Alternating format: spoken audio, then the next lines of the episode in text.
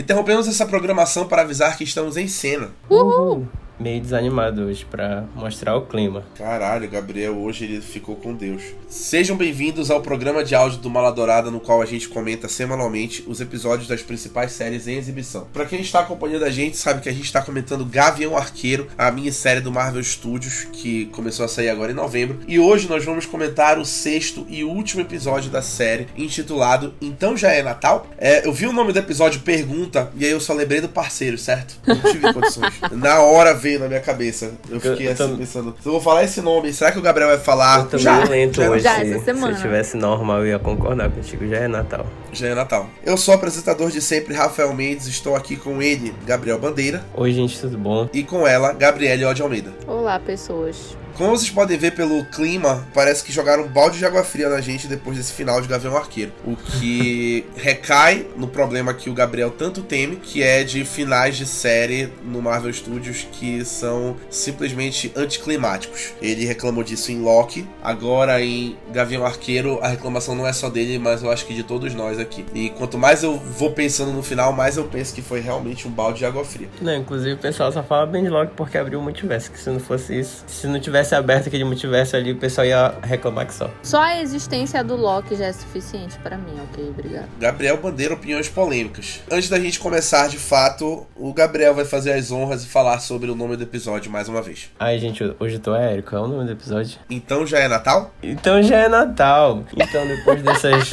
longas semanas aí, a gente finalmente chegou no último episódio, que também já é o Natal. Que o Clint tanto espera para ver a família dele e todo mundo espera ali. Então, já é Natal. Esse é o nome do episódio, galera. Uma ótima análise. Ótima análise. Eu tava olhando pro nome do episódio e aí eu vi muita gente falando na internet que seria uma referência justamente à conclusão da série, que não se passa no dia de Natal. Tanto que o Kazi fala durante o episódio. O Natal chegou mais cedo, porque ele tava ali com o Clint e a Kate nas mãos dele no, durante o episódio. Então poderia ser uma referência a isso também, né? De uma forma mais viajando um pouco mais, né? Mas eu acho que a principal referência é porque o Natal já já está aí essa semana, que é a mesma semana onde Gavião Arqueiro encerra. Que é intencionalmente ali, como foi vendido desde o começo, que seria uma série natalina do Marvel Studios. Que inclusive no final a gente recebe um desejo de Feliz Natal da própria Marvel ali. Então é isso, galera. Com um presente de grego. Que é um presente de grego, vamos falar lá no final, né? Vamos começar a falar do episódio em si. A gente sai direto daquela cena final do episódio 5, onde a gente vê o Fisk, é, o rei do crime, por meio de uma foto. E aí a gente vê ele fisicamente, pessoalmente fazendo a sua estreia, o Vincent D'Onofrio de volta como Fisk depois de participar da série do Demolidor na Marvel Netflix. E aí a gente descobre que a Eleanor tá trabalhando pro Fisk e que ela trabalha pro Fisk para pagar uma dívida do pai da Kate, que é o Derek Bishop, que deixou uma dívida imensa quando ele morreu ali na Batalha de Nova York, no meio dos destroços. A gente também descobre que a Eleanor matou o Armando Kenny no primeiro episódio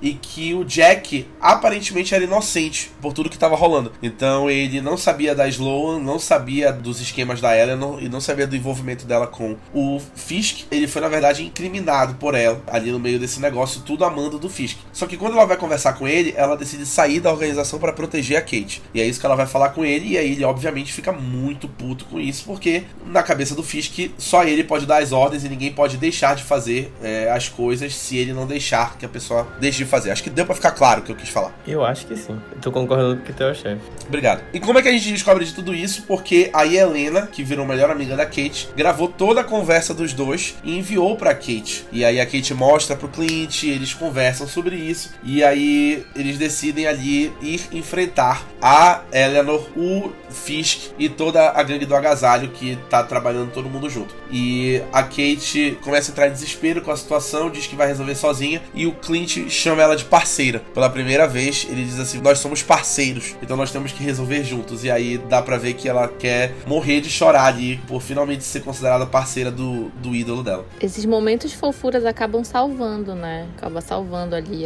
o balde de água fria que foi esse episódio, assim, tipo, são pequenos detalhes. Tipo, aquela cena que o Clint vai parar na árvore de Natal, assim, no meio de Nova York. E aí do nada ele vê uma corujinha fofa, cara. Tipo, essa foi minha cena preferida, foi o ponto alto para mim, porque o resto é resto. Falando desde o início, ali, desde o início já não me convenceu muito a questão de Eleanor. Ah, a gente já imaginava e tal, mas eu achei meio jogado como foi feito ali. Foi só aquela conversa rápida e pronto. Tudo bem, a gente já sabia, mas também não gostei de como foi feito. E aí a gente vê o Fisk. Eu fiquei muito feliz de ter visto o ator de volta, enfim. Mas isso, inclusive, é um negócio que eu tô sentindo nessas novas séries da Marvel. Que eles estão fazendo muito para quem é fã mesmo e não estão se preocupando muito com quem não conhece tanto sobre o universo. Essa nova fase, principalmente. Porque, sei lá, quem conhece o Fisk sabe de como ele é mal e tal, mas ali não acho que não deu para entender a dimensão de como ele é um grande vilão ali, como ele é o dono da cidade, enfim, ele só diz: Eu sou o dono da cidade. Ok, se tu tá dizendo, não vou acreditar em ti. Mas não, não convenceu.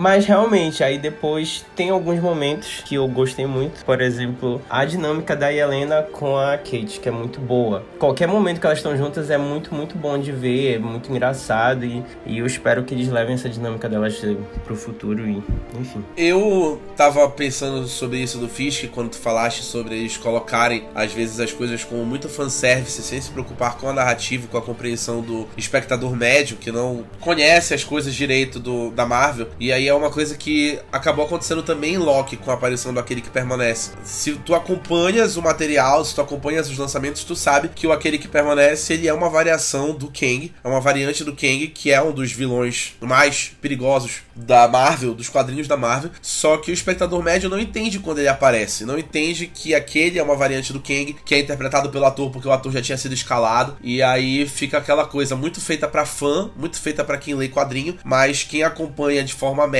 que não é inteirado nisso, né, acaba se sentindo muito perdido. Eu tiro muito, por exemplo, pelo meu pai. Meu pai acompanha as séries da Marvel, os filmes da Marvel. Eu não sei se a, se a mãe do Gabriel acompanha também porque ela assiste junto com ele. Então, por exemplo, eu e o meu irmão, a gente tá ligado. Então a gente sabe quando aparece o ator, quando aparece o personagem, porque a gente lê os quadrinhos e cresceu e, e vem cada vez mais se inteirando com isso. A gente sabe o que significa aparição, mas o meu pai, por exemplo, ele olha e fica assim, tá, quem é esse aí? E aí, tipo, ninguém fala quem ele é, fica ali subentendido no ar, porque é feito para o fã, feito para a pessoa que conhece, mas o espectador médio, ele fica realmente perdido. E aí fica só realmente um fanservice ali que não é 100% eficiente. Isso, e era um negócio que a Marvel fazia muito antes, eu acho que, sei lá, até no último Vingadores, que teve, eles explicavam sobre as joias do infinito e tal, mesmo já tendo falado disso há muito tempo, mas eles explicavam pra uma pessoa que foi ver só aquele filme, entendeu? E agora não, eu tô sentindo muita falta disso na nova fase, não que eu não acompanhe, mas justamente para esse público que não sabe tanto. E no caso do Fisco, eu até acho que ainda foi menos pior, porque de vez em quando eles mencionavam, ah, este cara é muito ruim, não sei o quê. Mas ali no Loki foi horrível, porque ele literalmente surgiu no último episódio e ninguém sabia dele, não tinha informação nenhuma pra ele estar ali naquele episódio. Então foi um negócio muito jogado, foi muito ruim. E aqui foi menos, menos jogado, isso me fez odiar menos. Mas ainda assim foi um pouco é, incômodo. É como eu falei no episódio no, no, episódio anterior, eu não participei, mas no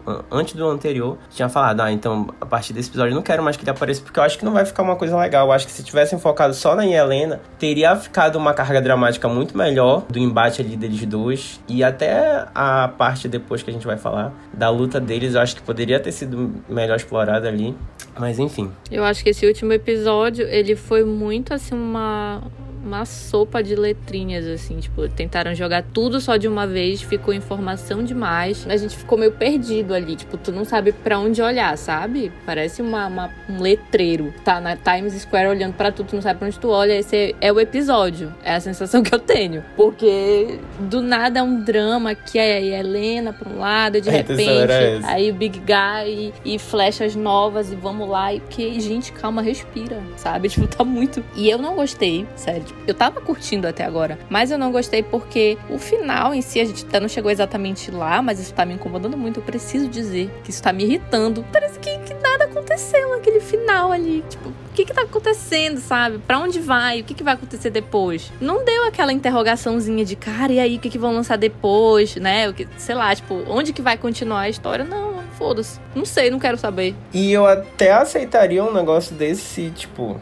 tivesse uma segunda temporada é sobre o que a gente falou lá no, no podcast das séries. Dá o tempo da série crescer, mas isso daí eles já anunciaram que é uma minissérie, então não vai ter. Então é isso e acabou, entendeu? E eles querem que a gente engula com farinha isso aí e enfim. O que, por exemplo, foi completamente diferente de WandaVision e Falcão e Soldado Invernal, que tiveram finais bem mais satisfatórios, especialmente o de Falcão e Soldado Invernal, justamente porque tinha essa noção de minissérie. Então ela foi uma série projetada para encerrar os seus arcos todos ali, e eles não encerram no último episódio, eles começam a encerrar tudo muito antes, que eles já vêm encerrando ali aos poucos, a partir do quarto episódio, do quinto episódio, que eles já vão fechando tudo que eles têm para fechar, para no final eles se dedicarem ali à construção do Capitão América Sam Wilson e aí a concretização dele, né? Que é uma coisa que a gente sente falta quando a gente fala desse, desse planejamento de final, quando a gente fala de Loki e de Gavião Arqueiro agora, falando dessa série que a gente tá comentando. Voltando a falar do episódio em si, que a gente ainda tem aqui mais eventos para comentar, a Maia vai reunir com o Fisk e com o Kazi. Lembrando que no último episódio o Clint revela para ela que ele recebeu uma dica anônima de alguém de dentro da gangue do agasalho que é, a gangue estaria reunida num determinado lugar onde ele invadiu quando era Ronin e acabou matando o pai dela. E aí ela desconfia do Kazi, porque o Kazi não estava lá na reunião. E o Fisk acaba repreendendo a Maia por ficar perseguindo o Ronin, chamando a atenção dele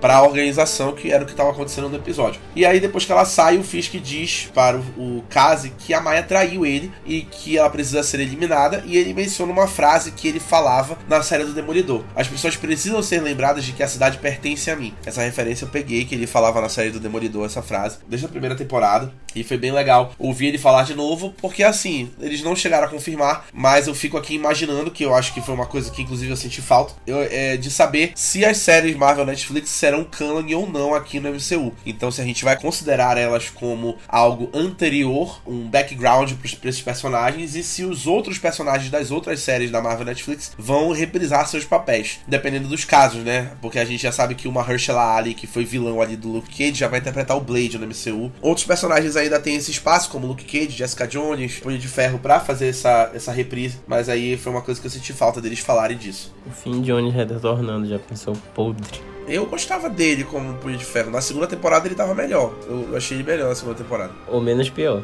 Sim, depende do ponto de vista. E aí, no preparo do Clint e da Kate, a gente vê que ele sabe construir flechas novas, como a Gabriela já tinha falado. Então a gente vê flecha magnética, flecha com spray de pimenta, mais uma flecha PIM, e uma flecha muito perigosa, que a gente não sabe o que é até ela acontecer, né? Flecha com tranquilizante, flechas Stark e tudo mais. Nesse momento das flechas foi puro fanservice, na minha opinião. Ele acaba usando elas depois, mas não tem muito a agregar. E aí o Clint mais uma vez vira pra Kate e diz que ela não precisa entrar na briga, que ele pode resolver sozinho. E aí ela faz um discurso muito inspirador para falar sobre o quanto ele inspirou ela a ser uma heroína, que para mim foi um momento muito incrível da Kate ali, da Hayley Steinfeld atuando, falando sobre toda essa importância que ele tem de inspirar ela a ser uma heroína mesmo sem poderes, que eu acho que é o ponto onde eles se relacionam, né? Justamente essa, essa ausência de poderes do Clint e mais a coragem dele de estar ali no meio da briga, que moldou o caráter da Kate e tudo que ela sempre quis ser. E foi muito legal ver esse momento entre eles, porque ele finalmente cedeu ali para ela nas emoções e quebrou para ela o que ele sentia em, em, relação a isso. Esse, esse privilégio que ele sente em ser inspiração para alguém, que era uma coisa que ele não estava acostumado. E assim como nos outros episódios, esse é um dos melhores momentos desse, que é justamente nessa, nessa relação, na construção da relação dos dois, né? Queria que tivesse mais disso nesse.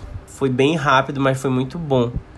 Fica aí esse, esse pedido pra Marvel, por favor, melhora as relações das pessoas aí no, nas séries. Eu ia dizer que o conselho geral seria a Marvel melhore. Melhore, porque se eu estou falando mal de você hoje é porque você tá merecendo, tá, queridinha? E, e pra 2022 melhore para que eu não tenha que falar mal de novo. Depende da edição do Rafael aí. Ele pode cortar depois e pode ficar só o melhore. Jamais, eu vou deixar tudo vivo aí. Eu acho que foi o ponto mais forte, na verdade, dessa série, justamente a relação do Clint e da Kate. A gente vai vendo isso ao longo do, desse episódio também, que foi o que salvou, né? Aí tem o momento final, onde todo mundo da série acaba indo pro mesmo lugar, porque é muito conveniente pro roteiro. Então, todo mundo vai pra festa da empresa da Eleanor no Rockefeller Center, e a gente vê ali no Rockefeller Center ali, que tem a árvore de Natal e tudo mais, a gente vê chegando o Clint, a Kate, os LARPers estão lá, seguindo as ordens do Clint e da Kate, disfarçados na festa. O Jack saiu da prisão e já tá lá, a Eleanor tá lá, a gangue do agasalho e o Caso estão lá, o Fisk está lá e a Helena também está lá. Então todo mundo coincidentemente resolveu ir pro mesmo lugar que é o Rockefeller Center, justamente pela conveniência de fazer o encerramento todo lá. Aí a parte boa disso tudo é o que? Aquela cena em que o capanga que pediu conselho amoroso pra Kate no começo da temporada vai lá agradecer para ela dizer que deu tudo certo com a namorada dele. Esse foi o ponto alto do final.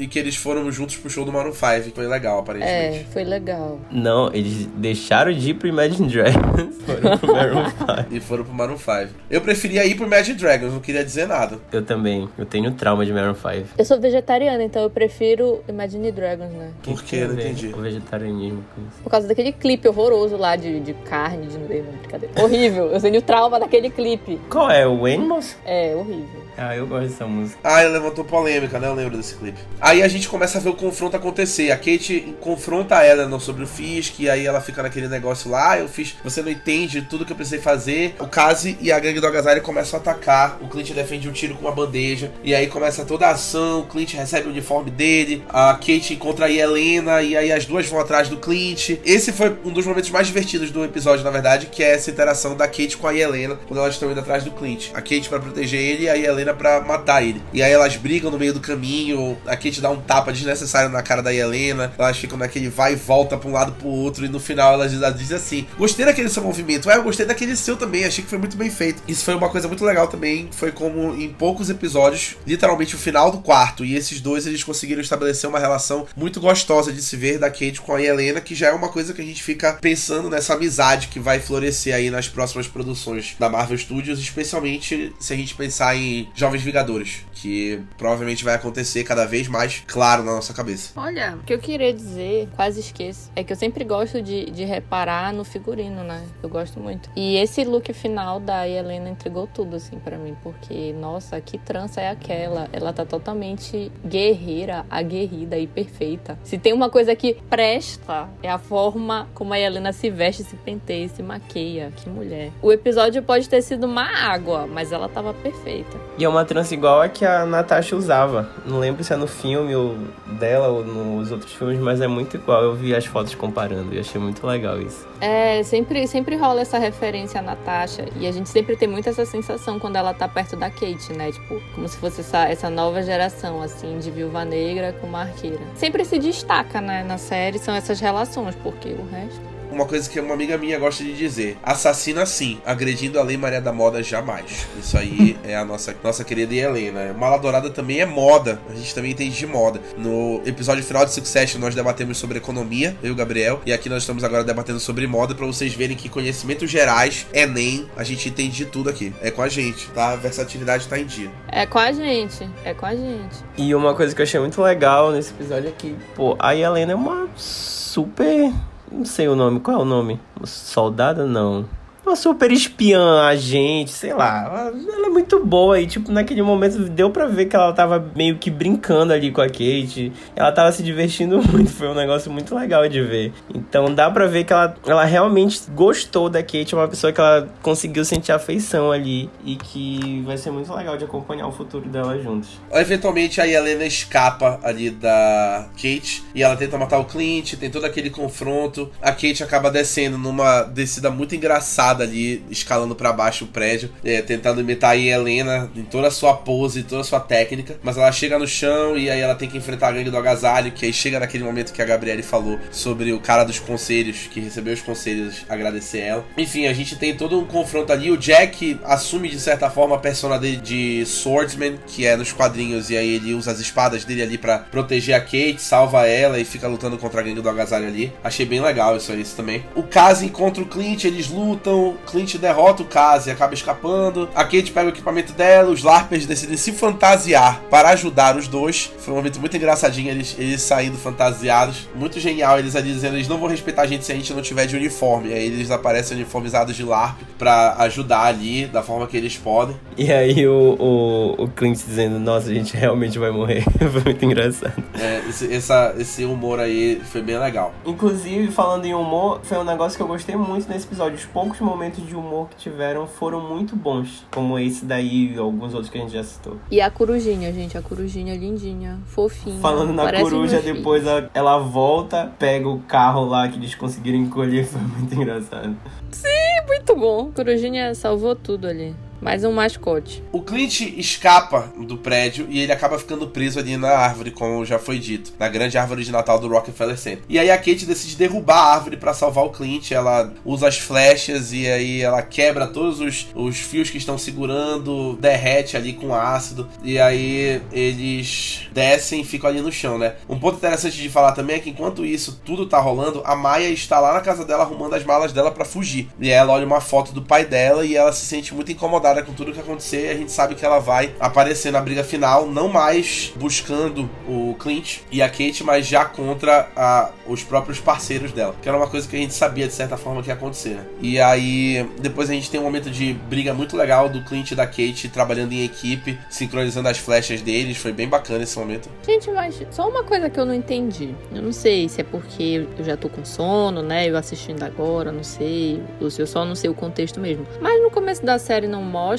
que o pai da, da Maia morre quando ela é criança. E como é que tem uma foto dela, dele com ela? Não, adulta? ele morre, ele morre quando ela já é adulta. Quem mata ele é o Ronin. O Ronin tem, tipo, sei lá, uns 4 anos que aconteceu isso. Que é pós-estalo. Ah, tá. Não, não sei, porque eu fiquei, tipo, meio confusa com aquele começo ali. Eu não, não tava lembrando se ele tinha morrido quando ela era criança. Não, aquele começo só mostra ela, tipo, cabeça. crescendo e tal, aí depois. Parece ela Ah, tá. adulta. É. A morte dele acontece quando ela já é adulta. É, corta isso da edição, era só porque eu queria saber mesmo. Não, acho que pode ser legal, algo que alguém pode também não ter. Pode ter passado despercebido também. Mas falando sobre a Maia, foi outra personagem que eu gostei muito. E eu queria que tivessem explorado ela e a Helena juntas como vilãs. Eu acho que teria sido muito legal, ao invés de inserir mais coisas. E se tivesse feito um desenvolvimento melhor delas duas, teria sido um- uma conclusão muito legal. É, eu, eu sabia que ela ia virar anti-heroína ou heroína no final, porque ela vai ter a série dela. E aí é aquela história, tem que ser mocinho de certa forma, né? Ou pelo menos um anti-herói agradável, como Loki e a Agatha são, pra ter ali a própria série. Ok, o Clint e a Kate estão ali lutando uniformizados, em um dado momento eles usam a flecha PIM reversa. Então ao invés de fazer crescer, ela faz diminuir, que é quando falam da coruja, que passa e leva o caminhão encolhido embora. E eles até falam: Como é que você vai consertar isso? E aí o Clint fala: Vou ter que falar com o Scott sobre isso, que é Homem-Formiga. Fazendo uma referência aí ao nosso querido Paul Rudd, que volta em 2023 para os cinemas. Que inclusive estou morrendo de saudade de filme dele. Também Ai, tô, muito também bom tô. Quem não gosta de Homem-Formiga não é gente. Não é gente. Homem-Formiga é maravilhoso, os dois. E as aparições do, do Scott nos filmes dos Vingadores, no Guerra Civil, é maravilhoso também. Eu tô com muita saudade de ver o Paul Rudd em ação. E aí a gente vê ali um confronto duplo acontecendo ao mesmo tempo. O Kazi volta pra pegar o Clint e ele é interrompido pela Maia, que aparece brigando com ele. E aí nesse meio tempo, a Helena aparece pra brigar com o Clint. Na verdade é um confronto triplo quando a gente pensa que o Fisk encurrala a Eleanor lá fora e aí a Kate vai atrás do Fisk do nada, viram rivais ali, vai atrás do Fisk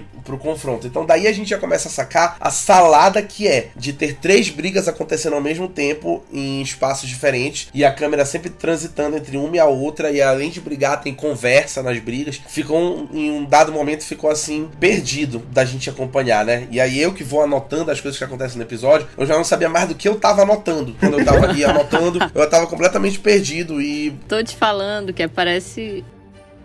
é uma salada, é uma verdadeira salada que acontece.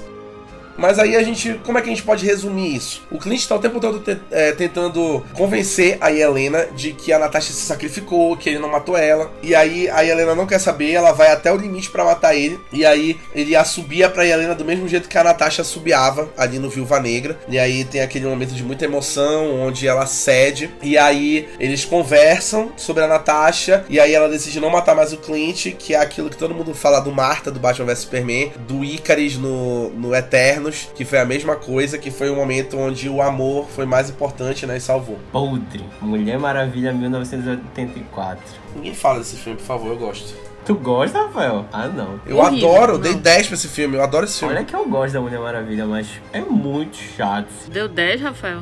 Dei 10, pô. Pedro, Pedro Pascal, o maior. Tá, voltando aqui pro episódio, que eu odiei. Tipo, ela tava lá super determinada a descontar tudo no Barton Aí de repente. Aí, aí, aí ela mudou de ideia com a. Ah, gente, fala sério. É a tudo mulher muito tá ali, jogado, ela tá tudo ali com o rápido, espírito querem assassino, sangue nos olhos, aí ah, fazer um- Silviozinho. um- Ah, não, fala sério. um negócio assim surreal com um monte de personagem num negócio que tem seis episódios se tivesse pelo menos oito eu acho que ainda ficava melhor inclusive até falei hoje que era melhor a Marvel ter feito filmes exclusivos para Disney Plus ao invés de séries porque eles estão fazendo série desse jeito tudo jogado qual é o sentido Não, estão fazendo de qualquer jeito. é isso, é isso. Era melhor ter feito filmes igual como a, a, a DC tá fazendo na HBO Max, jogando filmes exclusivos pra lá, entendeu? Eu acho que funcionaria melhor. É uma coisa que, quando eu paro pra pensar, é realmente um problema de Loki e de Gavião Arqueiro, principalmente. Porque a gente já falou que o WandaVision foi muito feliz ali no formato da produção, né? Falcão e o Soldado Invernal também. Foi bem legal a forma como eles desenvolveram e encerraram. E o Arif também, eu achei que agradou bastante ali. Pra quem assistiu o Arif, consegue pegar que agradou bastante ali, especialmente porque é um formato mais curto, tipo o WandaVision. Episódios mais curtos e mais antológicos, né? Na, na trama. Mas realmente Loki e Gavião Arqueiro sofrem muito desse problema de não aproveitarem o tempo de tela que eles têm, que cada episódio tem ali entre 40 e 50 minutos, que é muito tempo. Acho que uns dois episódios e meio daquele batem o tempo de um filme no cinema. Então eles têm muito mais tempo para desenvolver as tramas e acabam não aproveitando isso. Não desenvolvem, por exemplo. Eu vejo uma dessas brigas tendo sido resolvida no episódio passado. Não precisava ter resolvido aqui. Entendeu? Por exemplo, a Maia com o Kazi poderia ter resolvido no episódio passado. Sei lá. A própria. Eu não diria a Helena com o Clint, porque teve aquele momento de conversa da Helena com a Kate e tudo mais, mas também se eles tivessem desenhado de uma forma melhor, também poderia ter sido resolvido no episódio passado. Então, realmente, falta de planejamento, na minha opinião. Que inclusive eu amei o episódio passado, que ele trouxe uma carga dramática muito legal, tanto pra Kate quanto pra Helena. Só que, tipo, ele é o penúltimo episódio. Se a série tivesse mais episódios, seria ótimo. Mas ele, assim como episódio, é ótimo, mas no geral. Acho que para ser o último episódio ele não funcionou. Essa que é a verdade. Né? Tipo assim, ele podia ele podia estar lá pelo meio, mas não para ser o final. Inclusive as duas foram até nomeadas como as melhores performances da semana pelo TV Line, que é um site aí que, de televisão e da semana elas foram as melhores, assim. Elas, é um episódio bom. Realmente foi muito boa a performance deles, no- delas no episódio passado. A Maia e o Kazi se resolvem, a Maia pedindo pra ele fugir com ela, dali, abandonar a gangue do agasalho. Ele se recusa, acabam brigando e ela mata ele. Pra mim foi o final mais satisfatório aí das, das três brigas, porque realmente foi um negócio assim onde a Maia foi até o fim pra ela e aí ela foge dessa cena aí do crime. A briga do Fisk com a Kate eu achei muito irreal, porque se a gente parar pra pensar, o Fisk teria matado ela no primeiro soco, fora da loja. Não, sim, nesse episódio a Kate aguentou milhões de coisas. Ela virou ali um inumana, sei lá o que. Praticamente Ele jogou ela sendo- milhões de vezes e ela tava lá numa garra. Não, não convenceu. não convenceu, porque todo mundo sabe que o Fisk é um dos vilões mais resistentes e mais, assim, ferozes da Marvel. Ele, no, lá fora, no primeiro soco, ele já tinha matado ela. Por que, que eles fizeram isso se prolongar pra ele ficar só jogando ela de um lado pro outro, que é o que ele fica fazendo? Foi completamente não característico do Fisk isso. E pra no final ela ganhar ele usando o macete da moeda pra ativar uma flecha na outra. Aquele negócio assim, tipo, uma flecha bate na outra, que bate na outra, que bate. Porra, é essa, cara? Entendeu? Tipo. É, é bizarro. E aí, é, enfim, a Kate sai de lá e chama a polícia pra prender a Eleanor pelo assassinato do Armand Duquesne. E aí a Eleanor fica "É isso que uma heroína faz, não sei o quê. Ah, pra porra, tava tudo errado. Inclusive, Égua, eu amo a Vera Farmiga, mas eu acho que ela também não convenceu nesse Não, papel. foi muito subutilizada nesse Foi papel. um negócio assim. Foi. E aí a gente vê o Fisk fugindo e ele é encurralado pela Maia com uma arma. E aí a Maia aponta a arma pro Fisk, e aí a câmera vai subindo e saindo, a gente escuta um barulho de tiro. E aí é aquela história, não tem cadáver, não tá morto, mas a gente não tem como saber se o tiro foi nela, se foi nele, foi no, na parede. sei lá, velho, não sei. Eu e a Gabi, a gente teve o mesmo pensamento. É, né? eu acho que, tipo assim. É eu- aí eu concordo muito com o Gabriel. E isso é um momento muito raro, ouvinte do Maladourado, eu concordar com o Gabriel muito em alguma coisa. Todo mundo sabe disso. Mas se era pra fazer isso, era melhor não ter colocado o Fisk nessa altura do campeonato. Porque eles pegaram um dos melhores vilões que tem na Marvel, que tem numa das melhores interpretações que a gente viu, que é a do Vincent D'Onofrio lá do Demolidor, e ele foi simplesmente um fanservice mal executado nesse último episódio. Porque foi horrível. Foi horrível a participação dele. No começo ele parecia não, bom. Ele não dá e, nem pois medo. é, ele não dá nem medo. E todo mundo sabe que a principal característica do Fisk é dar medo. Ele é muito amedrontador no jeito que ele fala, no olhar. Eu senti mais medo da Maia no começo da série do que dele. Até porque, tipo, a Maia, pra mim, é uma personagem em que ela em nenhum momento falha, sabe? Tipo, na série inteira. A série, o, o último episódio pode estar um lixo, mas ela tá lá perfeita. Tipo, ela tá lá entregando o que ela tem que entregar. Ela conseguiu manter, do início ao fim. Acho que é a proposta da personagem, que era pra ser. E eu gostei bastante. Isso também de que o Rafael falou. Se não conseguiu convencer nem a gente, imagina, conhece esse, esse histórico aí, de quem nunca nem viu a série do Demolidor antes. Realmente foi um vacilo. Depois disso encerra-se ali a briga. E aí a gente vê o Clint finalmente chegando na fazenda Barton no dia de Natal, como ele prometeu. E aí ele leva a Kate e o sortudo, que é o cachorro, junto. Já que a Kate não tem mais ninguém, a mãe foi presa, então o Clint virou meio que a família dela. Que agora ele já tem nome, né? O cachorro. É, o cachorro já tem nome. O nome dele era só é, Cachorro Pizza. E aí depois eles já dão o nome pro cachorro de Sortudo, que é fica bem legal, que é o nome dele nos quadrinhos, né? Que é o, o Lucky the Pizza Dog. E aí o Sortudo Cachorro Pizza. E aí ficou bem bacana. A gente vê uma interação bacana da Kate com a família do Clint. E aí a gente finalmente vê o encerramento para a história do tal do relógio, que ficou se falando por muito tempo, que o Clint consegue recuperar o, o, relógio. E aí no verso do relógio tá a logo da Shield. E aí é revelado que o relógio é da Laura, da mulher dele, revelando que a Laura era uma agente da Shield como se suspeitava. A gente falou sobre isso no episódio passado, inclusive, que ela poderia ser uma agente da Shield, já que ela fala russo, né, em um dos momentos. E aí foi bem, foi bem bacana esse momento. Deu ali um passado muito interessante pra Laura. Foi bem legal. Na verdade, não foi no episódio passado que a gente comentou, né? Foi no retrasado, o Gabriel tava aqui. Foi no anterior. Confirmando aí a nossa teoria de que a Laura tinha um passado relevante aí dentro da Shield. E aí, no final do episódio, para encerrar, a gente tem um momento onde o Clint e a Kate queimam o uniforme do Ronin juntos. E aí começam a falar de sugestões para o nome de alter ego dela, que ela seria o nome de heroína. Ela vai falando um monte de nome tosco. E aí, no final, o episódio encerra com ele falando: Quer saber? Eu tenho uma ideia de nome para você. Fazendo uma referência aí ao nome de Gavião Arqueira, que ela assume nos quadrinhos esse manto aí de Gavião Arqueira. Não falam explicitamente, mas ficaria implícito que ela será a Gavião Arqueira, como todo mundo sabe que aconteceria no MCU. Isso aí eu achei legal até. Que ele diz: Ah, eu tenho uma sugestão para você. E aí nisso vem o nome da série. Hawkeye. Então provavelmente ele vai usar, ela vai usar o mesmo nome, que é em inglês, né? E dá a entender talvez que ele se aposente, a gente não sabe, que a gente esperava que ele ia se aposentar e a série não contou nada sobre isso. E terminou o episódio. E foi uma coisa que ficou em aberto, justamente essa questão da aposentadoria dele, que como o Gabriel falou, a gente também achava que seria abordado. Sorte, sorte do dia pro Barton, ele não mora no Brasil e não tá se aposentando no Brasil. e é uma coisa leve. que ele tava ensaiando aposentar desde o Era de Ultron, que ele vem falando sobre aposentadoria, aposentadoria, e parece que ele fica prolongando, prolongando, prolongando, ele não aguenta. É que nem o, o diretor lá do estúdio Ghibli, o Hayao Miyazaki, vive dizendo, vou me aposentar. Aí ele volta e faz outro filme. Vou me aposentar, volta e faz outro filme. É o, o Clint. Ele tá querendo se aposentar, não tá sabendo pedir. Exatamente, muito bem. E a gente queria poder dizer que o episódio encerra aqui, mas ele tem uma cena pós-créditos. A Marvel deseja boas festas pra gente, e ela passa a sequência estendida da cena do musical Rogers, que a gente vê no primeiro episódio. O belíssimo presente E é aquela coisa grego. que a gente, Nossa, a gente assiste até o final ah, pensando não, que vai acontecer alguma coisa relevante, e aí é só merda da Gente, eu cena. juro. Eu ainda tentei ver ali se tinha algum personagem pela plateia pra tentar interpretar, mas não, Não, gente, era juro, realmente não. só o pessoal dançando ali, Era só palhaçada só com a pra minha deixar o pessoal cara. feliz pro Isso Natal. E é isso, galera. sim. Não conseguiu. Eu achei engraçado. Só Quem que foi- eu não esperava. Quem foi puta? Achando que ia ser alguma coisa importante. Ah, não. Perdi sono Ai, pra isso. Foi exatamente essa a sensação. E o- a série encerrou assim. O balanço que fica é. Sei lá. O balanço, é, sei lá.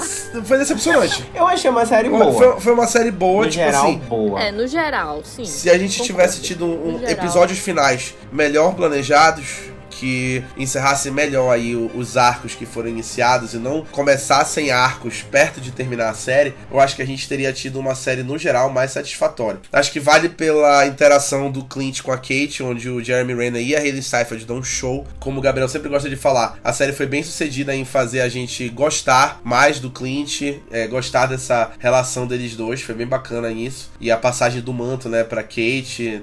A Hayley Steinfeld foi, foi realmente o show da série, mas a série poderia ter sido muito mais bem planejada, executada e encerrada do que ela foi. Eu achei, pelo menos pra mim, eu achei Loki pior. Pra mim não tem nada pior que Loki. eu também. Gabriel? Vou concordar, Gabriel. Acho que. Ah, não tem vocês nada é, pior que vocês. Loki. O pessoal tava muito no hype na nada. época, mas se tu for parar pra analisar agora, Hawkeye não é ruim igual Loki. Pra mim, o Loki é ruim. Eu acho que quanto mais eu passo o tempo, mais eu vou concordando com o Gabriel nisso também, de que Loki poderia ter sido muito melhor executado. Pi- Nunca vai ser pior do que Thor Ragnarok. Ah, pelo amor de Deus, cara. Que isso? Nunca. Não, Aí, de novo essa Gabriele. discussão, não. Nunca Olha, vai ser pior. chega. Olha, Gabriele, ser hater tem um limite, tá? Eu acho que o fato de tu ser hater trava ali na opinião que é completamente infundada, não faz sentido. Cair a reflexão. Infundado e não faz sentido? Ah, Isso. Me poupe. Tô te Ridículo falando. aquele filme Tô absurdo. te falando, tu não Cansei sabe de- nem como cansei refutar isso aí. Nem vai ver o 4, porque o 4 é a mesma, vai ser a mesma Isso, vai ser a mesma, vai ser a mesma coisa, então nem vai ver. Eu Deixa vou assistir pra pra galera falar que. mal, é isso que eu faço. É isso que tu faz. Eu não te julgo, que eu sou assim também. E assim a gente encerra o nosso Em Cena Gavião Arqueiro episódio 6. Então já é Natal? Toda vez que eu faço a pergunta, vem na hora a piada. Parceiros, certo? É Natal. Presente não veio do jeito que a gente queria, mas aconteceu. Exatamente. E a gente encerra mais uma temporada de Em Cena, que deu trabalho, mas deu certo. Queria agradecer. Gravar no meio da- de uma quarta-feira é meio. É, que nem foi Loki, né? O Loki a gente fazia pior porque a gente gravava Loki de tarde, né? Depois do almoço, a galera tava com sono, que é geralmente o horário onde as pessoas sentem sono. Agora eu também tô com Eu, sono. eu falei antes de tu falar, geralmente é o horário que as pessoas sentem sono. Nesse horário aqui, eu e o Gabriel estamos em E é insônia por já. isso, olha, que vocês falavam bem de Loki, porque a gente acabou de ver, vocês não paravam pra analisar. Agora não, a gente dá ter um tempinho pra pensar. Se eu tivesse gravado o Gavião Arqueiro logo depois que eu assisti, eu estaria falando bem. O Gabriel tem razão aí Gente, nesse mas ponto. olha, eu acabei de assistir e vocês viram aí o resultado, sinceramente. Porque, olha, gente, não vou dizer pra vocês. Eu acho que quando eu tô com sono, eu fico mais crítica porque eu penso que eu tô gastando ali um tempo precioso que eu podia estar dormindo. E aí, se não vale a pena, eu vou ficar chateada. E foi o que aconteceu. Eu assisti realmente porque, primeiro, eu queria saber o que ia acontecer, né? Obviamente. Segundo, que eu precisava comentar aquilo em cena. E aí eu fiquei bem decepcionada, bem decepcionada com a qualidade desse episódio, apesar de que, como os meninos já disseram, é uma série muito boa de forma geral, mas decepcionou muito esse último episódio, gente. Muito mesmo, sabe? E foi um sono, assim, que eu podia, né? Podia ter dormido. Ainda mais de depois de. A Gabi acabou de ver Homem-Aranha, ela tava. Pô, Extasiada. tava toda... E aí depois ela vai pra Gavião Arqueiro, realmente. É isso aí. Ainda bem que já acabou, pelo menos. Queria agradecer ao Gabriel, que foi a pessoa que mais participou do Encena esse ano. Já falei isso aí, e aí ele fecha aí o em 2021 com muito sucesso. E a Gabriele, que também foi muito ativa no Encena de Gavião Arqueiro, participou de quatro dos seis episódios. Também tava aí ligada no que tava rolando. Queria agradecer a todo mundo que escutou o Encena esse ano, que nós falamos de quatro séries esse ano e a gente sabe que teve gente que acompanhou porque teve gente que cobrou a gente dos episódios. Então, muito obrigado para vocês que compraram essa nossa ideia de comentar semanalmente os episódios. E isso deu um gás muito bacana pra gente continuar fazendo isso com as séries. A gente volta já em janeiro de 2022 com Encena. Já vou deixar avisado aqui como spoiler pra galera que tá escutando a gente aqui. Nós vamos comentar a segunda temporada de Euphoria da HBO, que volta no dia 9 de janeiro. E a gente já vai começar o ano comentando Euphoria, que ninguém aguentava mais esperar pelo retorno de Zendaya e Hunter Schafer para saber o que, que vai rolar com esse casal. Yay! Eu tô pronta pra chorar. Nesse aí tem que gravar, gente, que vem todo mundo maquiado, fantasiado. Vai ser um negócio aqui. Passar glitter no olho, Vai ser chorando. perfeito colocar o Labyrinth cantando aqui. Então já fiquem aí esperando que na segunda semana de janeiro o Encena volta comentando Euphoria, segunda temporada. Se você vai ficar por aqui pelo Encena e não vai escutar os nossos episódios de fim de ano, boas festas, que você tenha uma virada maravilhosa, que 2021 seja ainda melhor. Até o Encena de Euphoria em 2022. Se vacinem. Se vacinem. Obrigado pelo recado vacinal, Gabriele. E tchau! Tchau. Tchau.